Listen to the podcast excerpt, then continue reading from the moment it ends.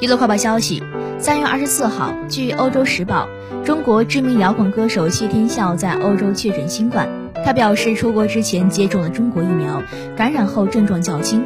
随后，谢天笑在微博发文回应：“刚刚看到很多朋友发来信息询问情况，目前我正在隔离中。